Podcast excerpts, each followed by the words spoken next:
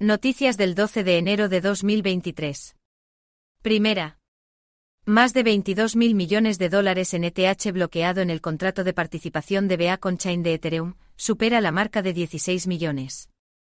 El valor de ETH apostado ha superado los dólar 10 y 38 mil millones con más de 16 millones de ETH bloqueados en el contrato de participación de BA con Chain de Ethereum, según datos de Etherscan. Esto constituye más del 13,28% del suministro total de ETH. Los fondos apostados no podrán retirarse hasta la actualización de Ethereum en Shanghai, que se espera para marzo de 2023. El creciente número de ETH apostados se considera una señal positiva para la seguridad y la adopción de Ethereum, pero también aumenta la presión sobre los desarrolladores para permitir los retiros. Sin embargo, una gran parte de la ETH apostada pertenece a un pequeño grupo de actores importantes, lo que genera preocupaciones sobre la centralización del control sobre la red. Segunda. El ETF de minería de Bitcoin supera al mercado de valores tradicional en los gráficos de Año Nuevo. Los ETF de minería de Bitcoin están funcionando bien en el primer mes de 2023, con Bitcoin Miners ETF, WGMI, de Valkyrie liderando el mercado de ETF de acciones tradicionales y los ETF de acciones apalancadas. El ETF de WGMI se incluyó en el Nasdaq en febrero de 2022 y ofrece exposición a la minería BTC a través de inversiones en 20 empresas, incluidas Argo Blockchain, Bitfarm e Intel. Está altamente concentrado y no invierte directamente en Bitcoin. A pesar del éxito del ETF de WGMI, los ETF de criptomonedas tuvieron un año difícil en 2022, muchos de los cuales tuvieron un desempeño deficiente y se consideraron un obstáculo para la adopción generalizada de las criptomonedas. Tercera.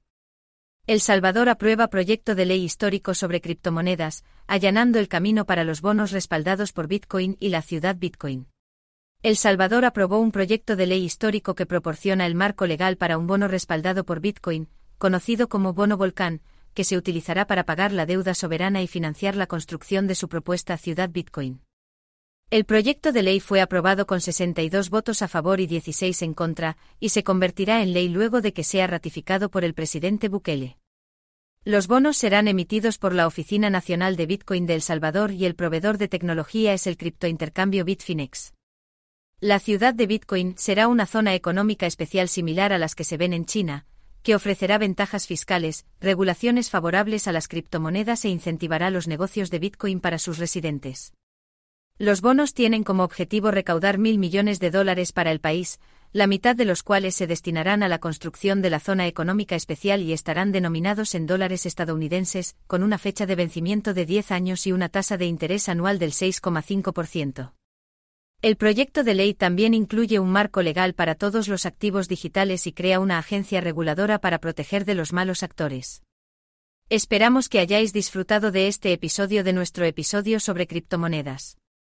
Antes de despedirnos, queremos darles las gracias por acompañarnos y por ser parte de nuestra comunidad de escuchas.